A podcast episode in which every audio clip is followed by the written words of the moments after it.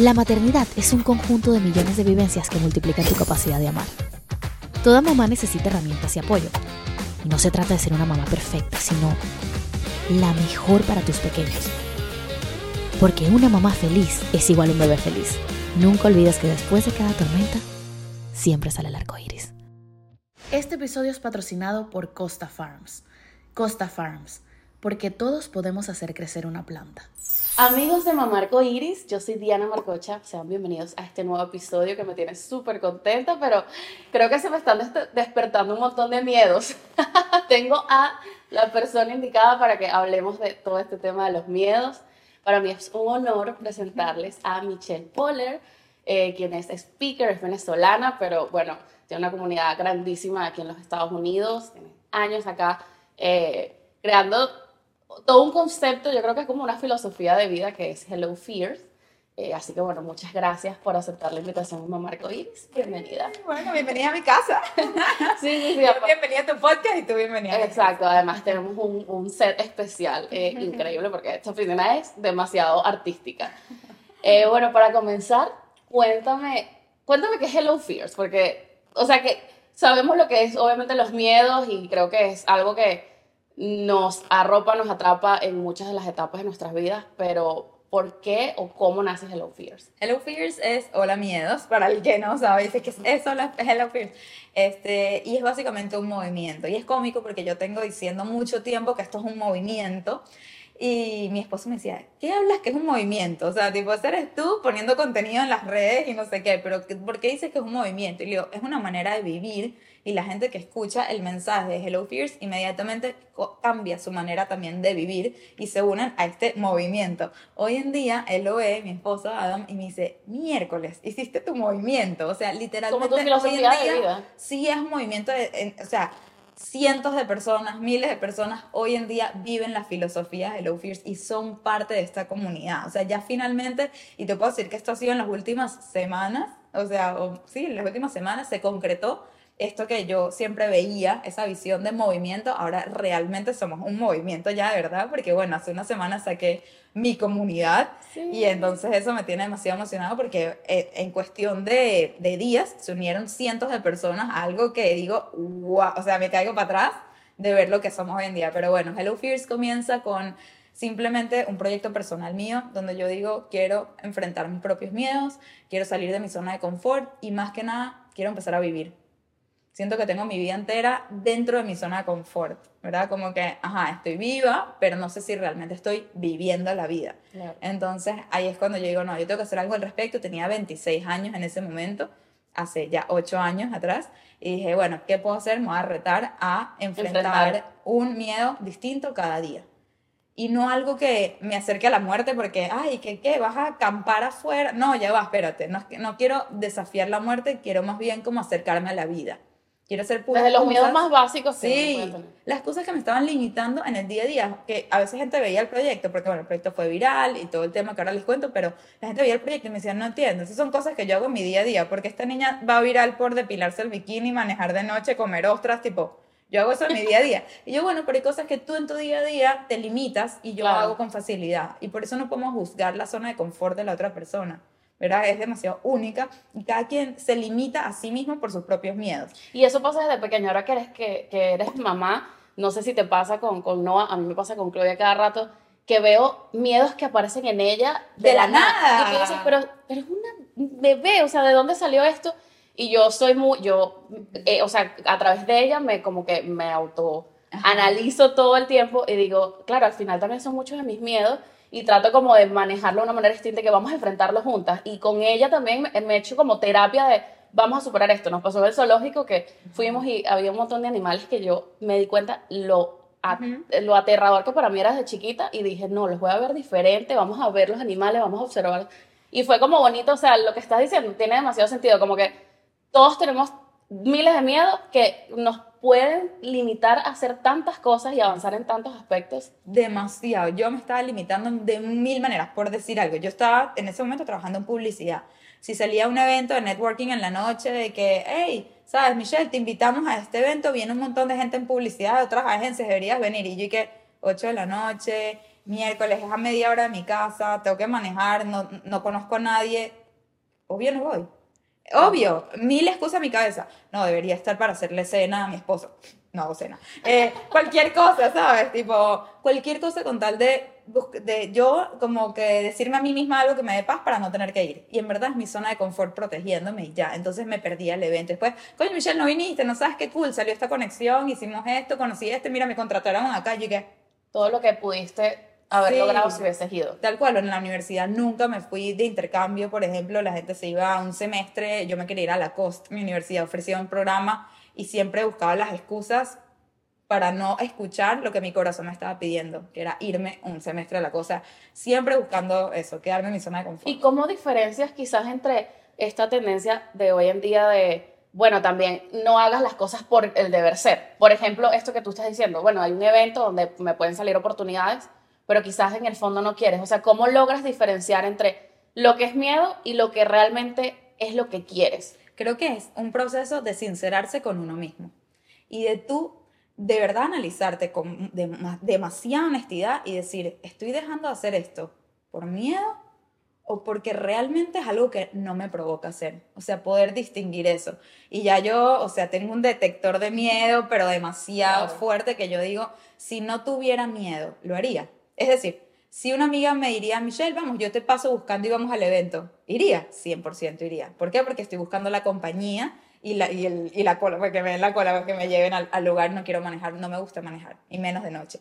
Entonces, siempre pienso así, si tuviese este componente que me haría sentir cómoda, lo haría, sí, entonces es miedo lo que me detiene. Y cuando es miedo, eso sí se los digo, cuando es miedo lo que nos detiene, o sea, si tú escuchas el miedo, sin duda te vas a arrepentir.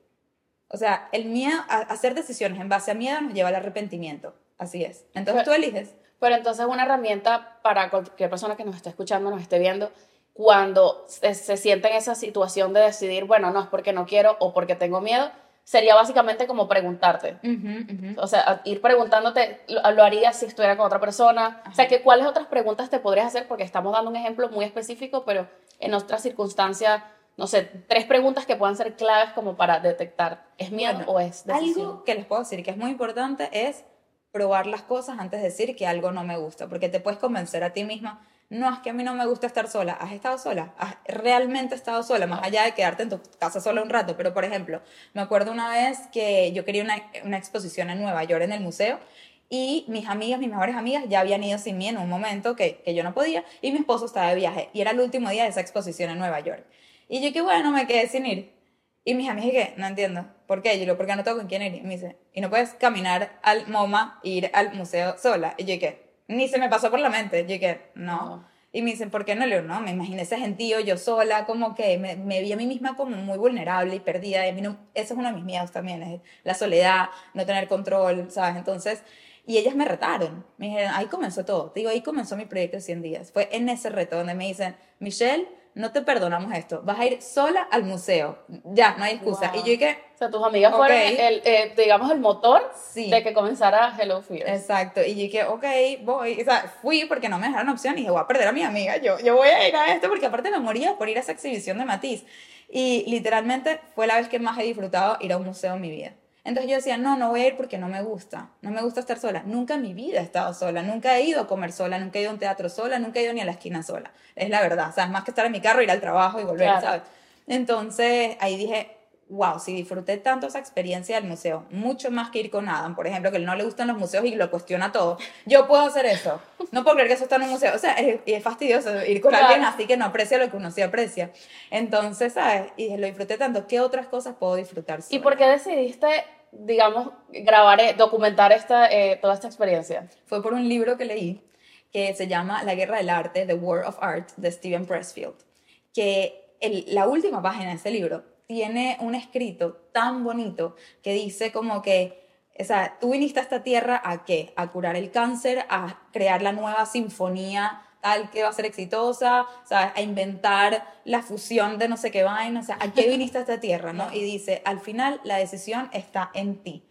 ¿Tomas acción o no tomas acción? Y dice, si no tomas acción, no solamente te estás hiriendo a ti, estás hiriéndome a mí, estás hiriendo a tus hijos, estás hiriendo a tu entorno, estás hiriendo al mundo. Cuando tú eliges no tomar acción. Y entonces dice al final que el trabajo creativo, o sea, creativo de todo aspecto, desde matemático, o sea, lo que sea crear, no es un llamado de atención, de que, ay, quiero yo llamar la atención porque déjame poner esto en el mundo para que me vean. No, es un servicio que tú le estás, un favor que tú le estás haciendo al mundo y a otras personas y a ti mismo. Entonces dice, por favor, termina con, no nos prives de tu contribución. Y yo que... Qué hermoso. O sea, lo digo y me da otra vez escalofríos porque para mí eso fue como que yo iba a hacer este proyecto de los 100 días de forma privada, digo, ah, yo voy a enfrentar mis miedos y ya, ¿sabes? Y de repente digo, ¿qué pasa? Si oyendo esto que dice esta persona y yo decido no privar al mundo de este proyecto y yo lo pongo out there, ¿qué pasa si inspiro a otras personas? Y en eso lo empecé a poner en, en Instagram, bueno, no, ni Instagram, en Facebook, 2015. Sí, sí, es que 2015, o sea, yo no tenía ni Instagram. Empecé en Facebook a ponerlo ante mis conocidos y en YouTube. Era todo en YouTube, YouTube, YouTube y lo, y lo mostraba en Facebook. Y en eso una persona de mi universidad, que yo no hablaba con ella hace dos o tres años, me dice, Michelle, ver tu proyecto me inspiró a pedir un aumento. Y yo, ¿qué? ¿Qué? ¿Cómo así? Yo estoy aquí que sí comiendo ostras y depilándome el bikini, ¿sabes? Como que haciendo cosas súper y ella me dice, no, verte a ti ser valiente, y yo te conozco, sé lo miedosa que eras. Verte a ti salir de tu zona de confort me inspiró a mí también a ser más valiente. Y estoy aquí haciendo cosas más más... Esa fue la primera persona que me lo dijo, y yo que ya va, acá hay algo. Y en eso otra persona conocía también, Michelle, Vicky hiciste eso y me inspiró a yo también ir y abrirme un piercing. Vicky hiciste esto y no sé qué, y yo que, wow, aquí hay algo. Ahí yo dije, esto aquí hay algo muy poderoso y es cuando comienza y algo muy bonito, ¿eso lo empezaste hace cuánto? En 2015, 8 años atrás. Imagínate, y, y también el tema de la constancia, que muchas veces tenemos ganas de comenzar cosas. Por ejemplo, este podcast nace de, después de la pérdida de mi segundo embarazo y fue también como, bueno, vamos a honrar a, tantas mamás que han pasado por esto y de repente tú al principio tienes muchas dudas, dudas de, bueno, pero es que no está saliendo esto, es que, porque entonces tú dices, bueno, lo estoy haciendo por mí, pero también para compartírselo al mundo pero no estás viendo los resultados que, que, quieres obtener, pero cuánto tiempo lleva construir cualquier proyecto y que tú digas que hoy en día, hace, hace que dos semanas, sientes que, ok, tengo ya de verdad una comunidad, o sea, ya esto es un movimiento que comenzó siendo un proyecto personal que dijiste, bueno, vamos a compartirlo. Total, imagínate, yo estaba enfrentando un miedo al día y subiéndolo a las redes todos los días, ¿ok? Y el proyecto fue viral en el día 40. Coño, son 40 miedos que enfrenté. Imagínense ustedes enfrentar 40 miedos sí, y tú el día, tú quizás el día 30 pudiste decir, ya. Ay, sí. O, o, lo sigo haciendo, pero ¿para qué lo voy a compartir? Bueno, si supieras, días antes de que el proyecto fue viral, mi esposo fue el que me dice, Michelle, esto se está saliendo de control porque también era un proyecto monetariamente costoso de ciertas maneras. O sea, de repente para, hacer, para enfrentarte al miedo había que alquilar un carro para ir al lugar o pasar una noche en tal lugar. O sea, como que entonces me dice, creo que esto se está saliendo un poquito de las manos, no tenemos el presupuesto, ¿sabes? Este, ¿Qué tal si llegamos al 50 y hacemos 50 más adelante, ¿sabes? Como que le damos una pausa y yo, bueno, sí, es verdad, sí, no, o sea, porque ya los miedos que me quedaban eran mucho tipo skydiving, ¿sabes lo que cuesta skydiving? Rappel, entonces, bueno, tengo que ir a las montañas, hacer rappel, o sea, todas estas cosas más de salir a la naturaleza y no sé qué. Y en eso, me dice eso, a los pocos días, como dos días después, va a virar el proyecto, más nunca pagamos por nada.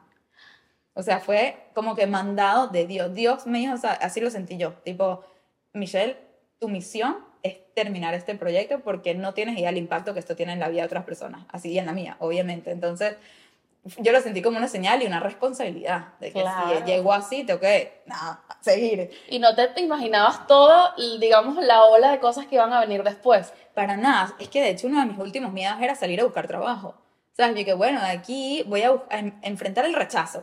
Entonces fui con mi resumen así, con mis papeles, a todas las oficinas como estaba en Nueva York. Fui a la oficina de YouTube, no me dejaron ni entrar de la puerta. Y que deja, deja el papel por abajo de la puerta. Y dije, ok, a Google, a Facebook, fui a todas las oficinas así, tipo de mega nombres. No me dejaban, ni, no me dejaban subir porque tienes que, o sea, yo dije, puedes entregarle esto a la recepcionista. ¿Sabes?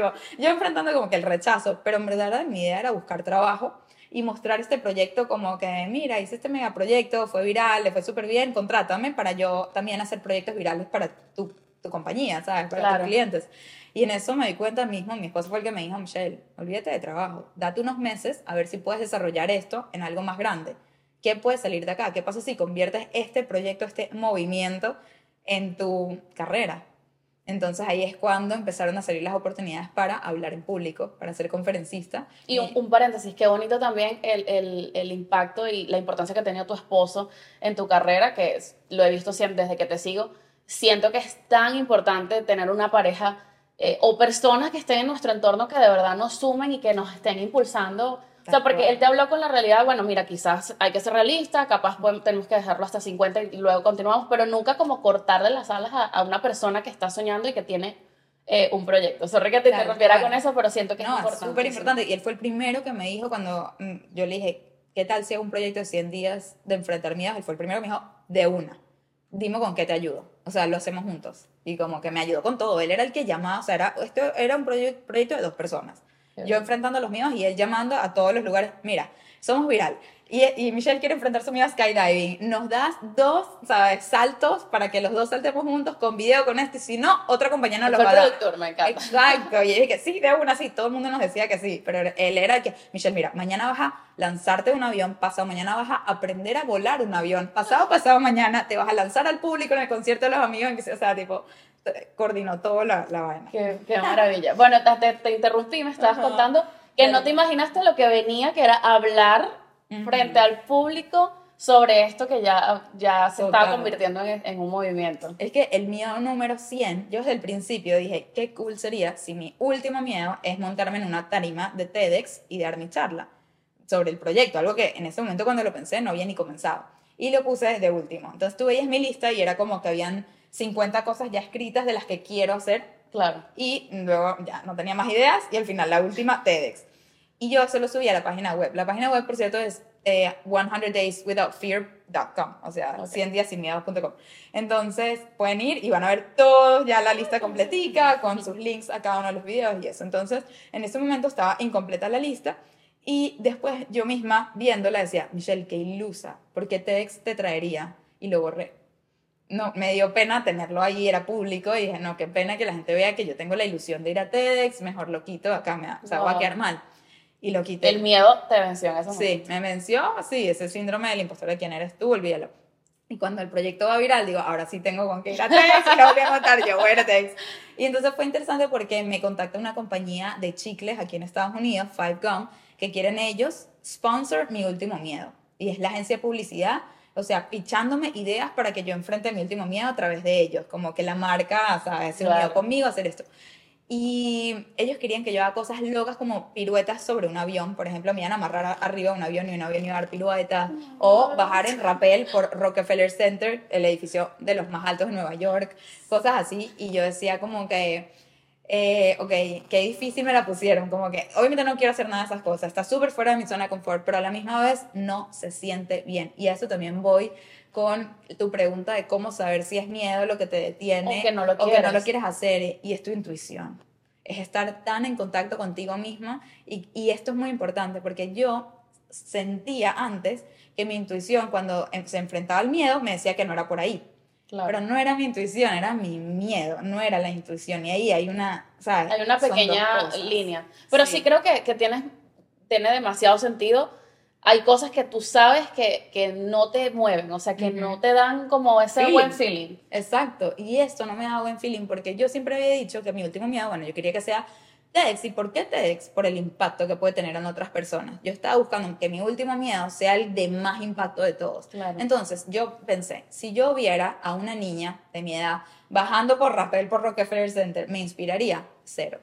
Yo diría, ver, ¿qué le pasa a esa niña? Está loca. O sea, diría, ¿qué loca? Sí, sí, lo dices y no es algo que diga, no me sentiría nada segura. No, no es relatable, ¿sabes? No me identifico, no me provoca. En cambio, montarme una tarima, enfrentar mi miedo a hablar en público, y dar un mensaje poderoso que realmente pueda hacer que otras personas quieran tomar acción es demasiado impactful lo que yo estaba buscando. Entonces le tuve que Y al mismo tiempo logra, o sea, yo creo que si alguien se lo propone, realmente lo puede hacer. O sea, es algo que tú dices, eh, porque no vas a ver a cualquier persona montada. Eh, total, total. En cambio, sí, exacto. Todos podemos llegar a TED si nos los proponemos y tenemos un mensaje realmente fuerte. Entonces, eh, bueno, nada, eso, fue mi primer encuentro con lo que son las conferencias, que de ahí en adelante, pues nada, me convertí en conferencista, dejé el miedo al hablar en público, eso sí, es aterrador, pero dije, ya, esto es lo mío, me fascina, más allá de que me da miedo, y es que también ahí hay la clave.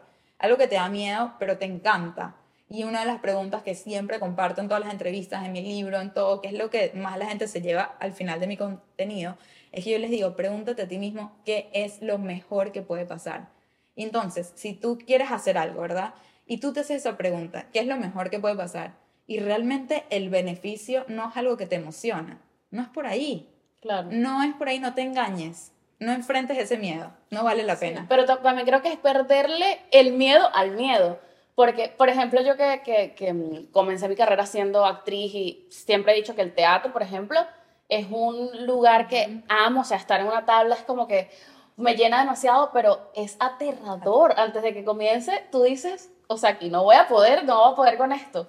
Entonces es un miedo como sabroso, es como que Sí. te disfrutas ese miedo. Es un miedo que hay que... Y, y esto es muy interesante. El otro día alguien en una, en una cena de amigos le preguntó a mi esposo, ah, tú que vives con Michelle y te rodeas de tanta gente así exitosa, eh, ¿qué dirías tú que es el componente que tienen en común esas personas exitosas?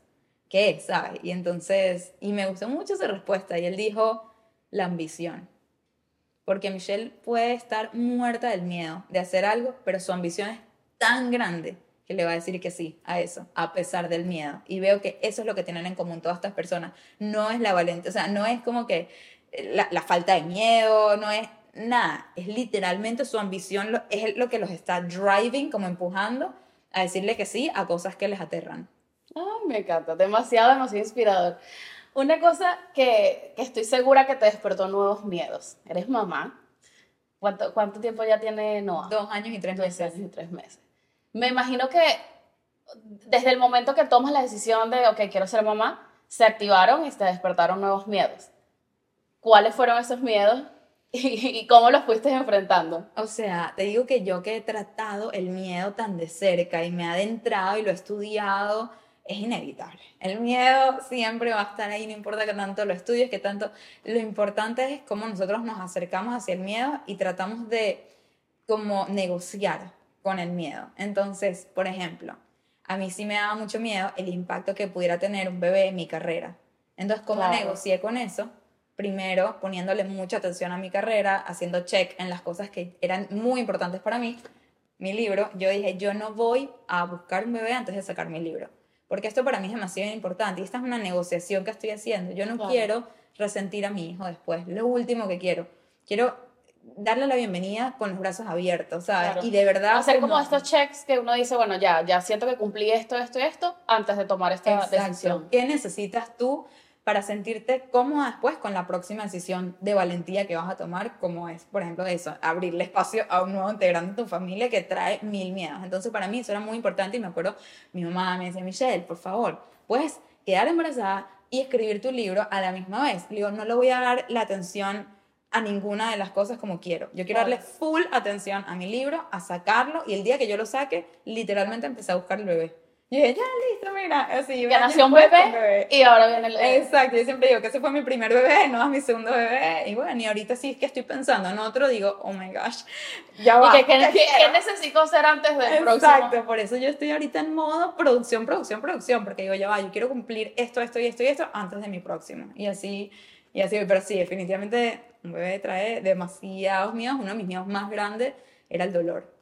Yo digo que, y esto lo hablo en mi charla TEDx, que los invito a verla también, es mi primera vez hablando en público, así que no me juzguen. Vamos a dejar muchos links en la cajita de descripción de YouTube, muchos links de todo lo que, que tienen que visitar y ver de, de Dios. Michelle. Bueno, en, ese, en esa charla yo digo, y en mi libro también, que hay siete miedos. O sea, que eh, los miedos no hay infinitos. No es que "Ay, yo tengo 100, yo tengo 3. No. Hay siete miedos. Bueno, por la base, digamos la Sí. base del miedo. Y entonces esos miedos tú los puedes enfrentar de mil maneras. Hay mil maneras de enfrentar el miedo al dolor. Hay mil maneras de enfrentar el miedo al peligro, el miedo a la soledad, el miedo a la falta de control, el miedo al rechazo, el miedo a pasar vergüenza.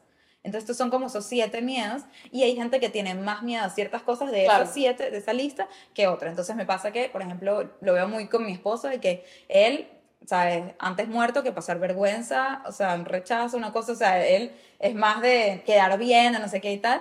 Y yo no me importa pasar vergüenza, pero nada, pero no es que no me importa, obviamente a todos nos Sí, sí, importa sí, a su todos nivel. importa, pero no es lo que más le da- tiene peso o prioridad. A mí el dolor. Eso es, o sea, yo lo evito todo. Mira, yo no tengo ni un solo huequito extra en mi cuerpo, ni un tatuaje, ni nada, porque todo lo que implique dolor está fuera. Bye, gracias. No, no, No eres bienvenido. Entonces, tener Claro. un bebé, uno dice, ya va, ¿cómo así que te sacan sangre cada cuánto? ¿Sabes? Tipo, empezando por ahí. No, epidurales, partos, todas esas cosas aterran. Entonces, sí, eso era uno de mis miedos más grandes. Eh, ¿Y lo fuiste enfrentando? lo fui enfrentando con, con sabiduría. Como que cuando tú, yo siento que cuando tú te informas, pierdes muchos miedos. Entonces, ¿qué es el miedo? Es lo desconocido, es lo que no conocemos. Entonces, cuando tú no conoces a lo que te estás enfrentando y lo que tienes de- en tu cabeza es lo que viste en las telenovelas, Sí. eso da mucho miedo. Pero entonces, por ejemplo, cuando mi cuñada estaba embarazada, le pedí que si yo podía estar en el cuarto con ella cuando ella dio a luz. Y yo que yo necesito ver esto antes de que yo pase por acá. Y eso fue increíble. Tuve una muy buena experiencia que dije, ok, yo puedo hacer esto. Qué bonito, porque normalmente más bien uno le huye a eso. Claro. Por ejemplo, no sé, yo le tengo miedo a las agujas, entonces no puedo por nada ver un video o algo donde haya una aguja porque Ujú. me da, siento que me va a desmayar, que me... Y es una tontería, de verdad. Yo, yo siempre me pongo en práctica que ahora que estoy también con el embarazo, que me van a sacar sangre, yo, yo digo, pero es tan tonto lo que, o sea, es un miedo tan horrible que estoy sintiendo, pero al mismo tiempo es tan tonto porque sé que no me va a pasar nada, sé que no me voy a ni desmayar, ni... Y lo, y lo vas como trabajando. Al igual que una planta, el proceso de la maternidad requiere del desarrollo y la nutrición de una nueva vida. Una planta necesita ser cuidada, alimentada y estar en un ambiente donde pueda desarrollarse de manera efectiva. Exactamente igual que un bebé en el vientre materno. Si eres amante de las plantas, estoy segura que este dato te va a encantar.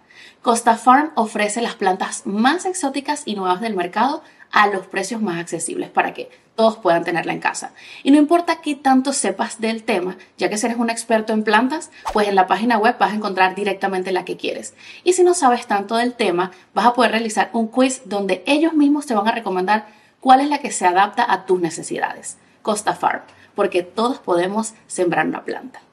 Si sufres de dolores de cuello, en la cervical o simplemente no estás durmiendo de una forma cómoda, te tengo una super solución.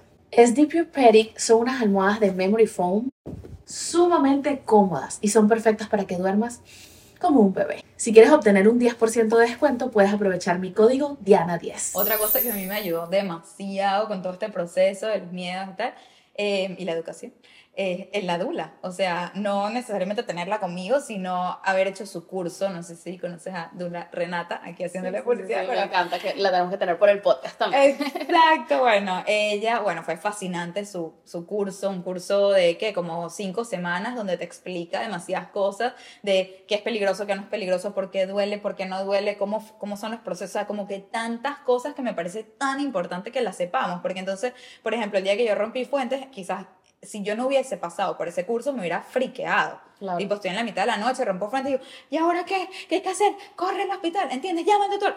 Y mira, yo rompí fuente y me desperté con una emoción. Yo dije, ¡Ah, rompí Y ya, mira, ¿qué hay que hacer? ¿Qué hay que hacer? Yo dije, relájate, me voy a bañar, me voy a maquillar, ¿sabes? Tipo, Claro. me tomo mi tiempo, voy a comer, que ya me dijeron que una vez que llegas al hospital no vuelves a comer hasta que nace ese bebé y que yo me voy a dar un banquete aquí, ¿sabes? Y con ese, o sea, ¿entiendes? La Como que- información es poder. Exacto, el miedo que yo hubiese tenido si yo no hubiese pasado por esa, por esa clase versus cómo me sentí. Y eso es un ejemplo. Es después llegar a la casa con el bebé y perfectamente sentirme en capacidad de bañar ese bebé, de cuidar ese bebé, de saber, eh, de ver el pupú y decir esto está bien y esto está mal. Conchale, todo eso es información. Lacta- Entonces, la lactancia, o sea, tan, tantos temas que si no tenemos la información podemos dejarnos invadir, no- ni siquiera por nuestros miedos, por los miedos de nuestro entorno, Tal cual. que más bien yo creo que en ese sentido, cuando uno tiene la información, es como que a mí me pasaba, que mi mamá me decía, no, que esto, que los gases es tal cosa, y yo, mami, no, eso no es así. Y ella aterrada, yo no, yo, yo leí, yo vi esto, ta, ta, ta, y entonces más bien tú tienes como esa misión de enseñarle a tu entorno a vivirlo de una manera distinta, no desde, Total. desde el miedo. Totalmente. Y ya con, con Noah en este tiempo que, bueno, ya eh, al principio, antes de que comenzáramos a grabar, me dijiste algo que me llamó la atención porque me sentí también muy identificada, que es que eh, ese momento donde sientes que quizás te pierdes eh, y como reencontrarte. Y más personas como nosotras que, que siempre estamos creando, porque yo creo que hay muchos tipos de mamá y que todas son válidas y como lo quieras vivir es importante.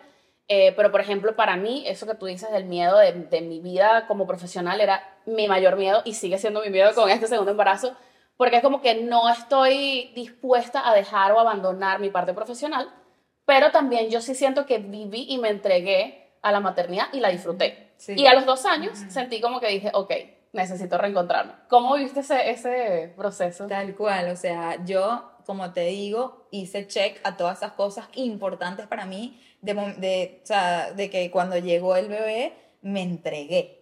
Dije, ya, yo cumplí lo que iba a cumplir hasta este punto, claro que luego continuaré, pero ahora me siento lista para entregarme a esto y yo soy muy entregada, en el sentido de que si yo me comprometo con un proyecto, yo me comprometo, o sea, yo me comprometo con mi libro, yo voy a terminar ese libro, yo nunca voy a dejar nada a la mitad o hacerlo por hacerlo. Si yo elijo algo, es porque quiero de verdad poner toda mi energía en eso, porque así es como las cosas al final salen bien. Claro. ¿no? no es como, y yo no soy de un poquito aquí, un poquito acá, un poquito, no, o sea, un proyecto a la vez, y bueno, mucho compromiso. Entonces dije, no, este bebé va a tener toda mi atención, todo mi compromiso, y dejé mucho a un lado. Y entonces eso fue muy increíble para la relación que logré con Noah y ver hoy, dos años y tres meses después, la confianza que él tiene en él mismo, lo inteligente, lo estimulado, lo, ¿sabes? Todas estas cosas que yo digo, wow, o sea, me impresiona mucho su capacidad y creo que tiene mucho que ver con la entrega, no solo mía, pero yo y Adam, ambos nos entregamos así. Eh, mi mamá dice, no, no tiene un mamá, no, mamá y mi papá, no tiene dos mamás.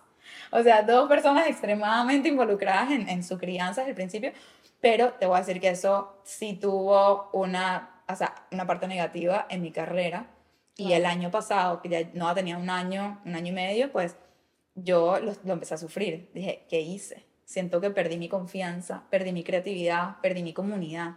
O sea, yo tenía un engagement increíble en las redes. Todo mi embarazo fue, o sea, la gente, eran tías de Noah, todas mis, mis seguidoras y era tan linda la relación que desarrollé con ellas y de repente me entregué tanto solo a este bebé y dejé tanto a un lado por tanto tiempo que sí lo sentí ese peso después. Y ahí fue donde me di cuenta lo tanto que me importa mi comunidad también. Claro. Dije, si me duele tanto, me quita el sueño, es que me importa demasiado. Y sabes qué, tengo que recuperarla. Entonces yo todos los años, en diciembre, determino cuál va a ser la palabra que determina el año siguiente, ¿ok? Una palabra, no una lista de resoluciones, no. Una palabra que es la más importante para mí en el próximo año. Y este diciembre definí que comunidad era mi palabra más... Cuando nació Noah, en el 2021, fue presencia. Dije, le voy a dar presencia y lo cumplí. Y, y sí, y este año, ya va, el año pasado, cuando ya no cumplí un año, fue independencia. Dije, me volví demasiado como attached al bebé, al punto que me sentía, me daba, no podía ni salir de la casa. O sea, me sentía esa incomodidad de dejarlo y tal. Y dije, no, quiero trabajar en mi independencia y poco a poco recuperar mi carrera y después dije, comunidad es lo que más me está faltando. Entonces este año mi palabra es comunidad y ahí por eso desarrollé la comunidad que, que acabamos de sacar, que se llama Créetelo, que bueno, nada, ha sido un súper éxito. Entonces eso me tiene demasiado feliz de que estoy honrando esa palabra y estoy logrando que ambas cosas convivan.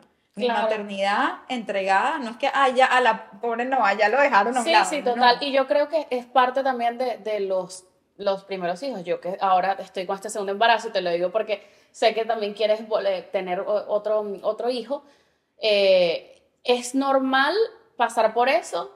Ay, mira, la, la, más experimentada. No, pero te lo digo porque yo me siento totalmente distinta. A, también el primer embarazo yo dije, yo me voy a entregar y siento que fui extremadamente entregada y también eso, como que me perdí. Y una vez leí algo tan bonito que era como que piérdete en la maternidad para reencontrar a una nueva mujer. Y eso siento que fue lo que me pasó.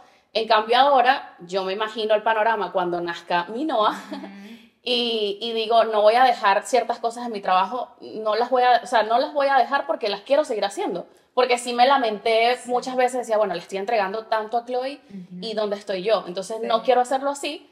Y, y, mi mamá también me lo ha dicho, es normal, por eso siempre dicen que los primeros hijos son los que más llevan terapia, porque tú estás, estás ahí, es como, es normal, entonces... Y es que lo hablé con mi terapeuta, yo le dije, tengo mucho miedo de un segundo de volver a abandonar y de, de que me tarde dos años volver a reencontrarme, estoy como que tan feliz que me siento yo otra vez, que lo puse en duda hace un año, decía, ¿será que me voy a volver a encontrar? Y ahorita como que, sí, sí pasó. Bueno, todas las mamás que, que, conozco de dos o de tres me dicen, es totalmente diferente. Con el segundo ya tú, ya tú te sientes como yo sé lo que quiero, yo sé cómo manejar esto, no tienes quizás tantos miedos que tuviste con, con, con el primer embarazo. Pero bueno, que no quería dejar eh, el tema de, de, créete, de créetelo, eh, porque estás hablando que ese, digamos, es lo, como la meta fundamental de, de este año, la comunidad. Entonces, cuéntanos qué es Créetelo y también invita a las personas que nos están escuchando, que nos están viendo, cómo pueden ser parte de esta comunidad, de qué manera les va a beneficiar también.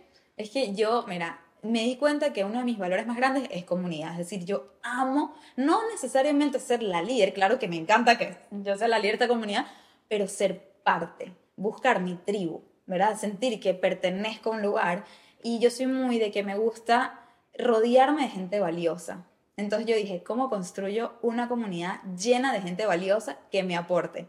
Claro, que yo les pueda aportar demasiado porque ya yo sé el valor que yo tengo, mi carrera, toda mi trayectoria y yo amo entregar, como que enseñar. Si yo aprendo algo, así sea de que, mira, este color de pintura de uñas, yo te lo voy a comunicar. Yo necesito que el mundo sepa que este color existe, porque no, no puedo quedar las cosas para mí, exacto, que algo me funcionó. Entonces, si yo descifro cómo hacer una presentación mejor, necesito compartirla y siento que por fin encontré esa tribu de mujeres que se mueren por aprender todas estas cosas que yo les tengo que, enseñar a ellas. Entonces, qué chévere tener gente que quiere escucharme y aprender conmigo y a la misma vez veo el valor en ellas demasiado. Son gente llenas de potencial. Entonces dije, quiero unirnos todas en un, en un hub, ¿no? Como en un lugar, en una comunidad. Entonces saqué Créetelo, que fue solo llegar al nombre, fue tan, o sea, como que todo un proceso, pero dije, esa es la palabra, hay que creer, bueno, acá tengo belief y esto lo tengo, uy, mira, mira palabra cierta, pongámosla. Este, esto la tengo hace años, uf, desde que estaba en publicidad, hace mil años tengo esto y lo veía todos los días, pero bueno, ahora tengo y ya va. Sí, es que lo tienen que ver, está hermoso. Ahora tengo, créete. Ay, me encanta. En español, que, que es lo que yo más siento que necesito que las mujeres hagan, que se lo crean quiero que las personas que, que me siguen, que son parte de mi comunidad, entiendan que ya son suficientes, que ya tienen todo lo que necesitan para ser exitosas. Su definición de éxito, primero que nada. Claro, y, eso, y esto, esto es maravilloso también para, bueno, a mí que me siguen más que todo mamás y este podcast está muy enfocado en la maternidad creo que eso es una de las cosas que más le cuesta a, las mamás, o sea, creerse. Creérselo. Porque empiezan a vivir la vida de sus hijos y dejan de creer en todo el potencial, todo lo que pueden. En el valor que tú tienes para aportarle al mundo. O sea, te digo que esa página que te conté de Steven Pressfield, del libro, que es lo que me hizo a mí, poner esto público, yo lo tengo grabado en mi cabeza. Deja de privarnos tu valor. Y ese es el mensaje que tanto le doy a mi comunidad día tras día. Entonces, básicamente, para explicarles un poquito de qué trata, créetelo, es una comunidad donde no solamente tienes disponible todos mis cursos, el más importante que creé en la pandemia es Venderte sin miedo, un curso de siete semanas donde le enseño a la persona a venderse a ella como marca personal, no, no tu producto, sino a ti. Tú, una vez que tú te sepas vender a ti, vas a vender cualquier producto. Entonces es muy de crear esa marca personal de la manera más auténtica posible, que es desde adentro hacia afuera. Entonces esa, ese, tienes acceso a eso, a mi curso de abundancia, a mi curso de cómo hacer un proyecto de 100 días, que es lo que me trajo a donde estoy hoy en día, el, el curso de storytelling, que vamos a estar dando este mes, aparte de eso, sesiones conmigo cada dos semanas, donde les escucho a ellas. Y no solamente eso, para mí lo más importante que les estoy dando es la comunidad. Entre ellas, en este momento, con un lanzamiento tenemos 660 personas que se unieron a la comunidad, cosa que superó cualquier expectativa mía y del equipo y de todo el mundo. Em, y, y, entre ellas están abriendo grupos de WhatsApp de que créetelo Miami, créetelo España, créetelo Perú. y no solo grupos de WhatsApp, se están encontrando. Me llegan los videos de que Michelle, aquí estamos en Chile, todas las de Créetelo juntas, o sea, una cosa demasiado, y entre ellas empezando a contratarse, a No, y lo que tú dices, crear tribu es de lo, mejor porque, eh, o sea, estás en la misma sintonía, no es lo mismo quizás tus amigos de siempre o tu círculo de algo, pero que todos estén en la misma sintonía de créetelo es como demasiado poderoso, las cosas que pueden... No, y la locura una de ellas sugirió que serían llamar las creídas, porque yo no les tengo como un nombre, y una que, pero ¿por qué no somos las creídas? Y dije, ¿qué? Y en eso todas les gustó, al punto que cambié la palabra member y descreída. Entonces todas son creídas, entre ellas, y aquí estamos las creídas en Panamá, o sea, creídas por todos lados. Y, y, es muy loco, y dicen, wow, me estás rompiendo todos mis paradigmas, Michelle. Yo asimilaba la palabra creída con algo tan negativo, ¿sabes? Y de repente me doy cuenta de la importancia que es creérnoslas. Que si yo no creo en mí, nadie cree en mí. Que empieza por mí. Y digo, amo esto que se está generando acá, porque a mí siempre me decían, Michelle es demasiado creída, ¿sabes? Y yo después un día me sinceré y digo, bueno, pero es que eso es lo que me trajo donde estoy hoy en día. O sea, creérmelo, creer en mí, poner de prioridad estas cosas que son importantes para mí es lo que me hizo avanzar en mi vida. Entonces, si yo puedo llevar ese mensaje a otras personas y que se la crean y que gracias a eso nos aporten su valor, qué cool. Entonces me encanta porque todas nos estamos aportando demasiado entre todas, creciendo entre todas. Yo, por ejemplo, ayer puse un post con ocho de ellas para mostrarlas. Digo, ¿cómo puedo yo utilizar mi éxito para ellas? Para ayudarlas a crecer, como que yo siento que si uno crece, crecen todas. Totalmente. Y si ella, imagínate qué cool sería que ellas me superen a mí. O sea, que ellas lleguen a tener más seguidores que yo, más impacto que yo, más tarimas que yo. Imagínate qué cool para mí también. Claro. Eso. Y ya lo Por ser la, la mentora de. Claro, de entonces es como, es como un approach, como un acercamiento desde la abundancia. ¿Y, eso cómo pueden ingresar? ¿Cómo pueden ser parte de, de esta comunidad? Bueno, créetelo.club. Esa es la página web. Ahí, si entran eh, y dice lista de espera, métanse en la lista de espera porque vamos a estar haciendo lanzamientos. Lo mejor es que me sigan en mi Instagram en arroba Michelle Poller porque ahí es donde voy a estar avisando cada vez que abramos la comunidad. Por ejemplo, ahorita en mayo tenemos, la vamos a abrir. Después en agosto voy a estar dando una clase de, de cómo presentar sin miedo y ahí la vamos a abrir y así vamos a ir. Buenísimo. Cada tantos meses abriéndola para que se unan, pero... No, no, tu, tu sonrisa y tu alegría contagia. O sea, ya yo voy a ser la primera saliendo de aquí de, de meterme en esa lista de espera porque de verdad que eh, irradias demasiadas ganas de vivir, de creértelo, de, de verdad que ha sido súper, súper, súper inspirador. O sea, estoy como Ay, que bueno. muy, muy emocionada realmente. Em, y bueno, para cerrar, eh, ¿qué, qué le podrías decir a todas las que nos están escuchando? Sobre todo vamos a, digamos, eh, pensar en mamás, que muchas de las que me siguen o han pasado por pérdidas y están en la búsqueda de, de, de esto, de, de romper ese miedo y volver a quedar embarazadas o capaz están en los primeros meses con sus hijos y tienen tantos miedos. ¿Cuál sería, para despedirte, los consejos que le puedes dar a, todas esas mamás que nos están viendo? Yo les diría que se conecten mucho con ellas mismas y su poder de manifestar la vida que realmente quieren vivir.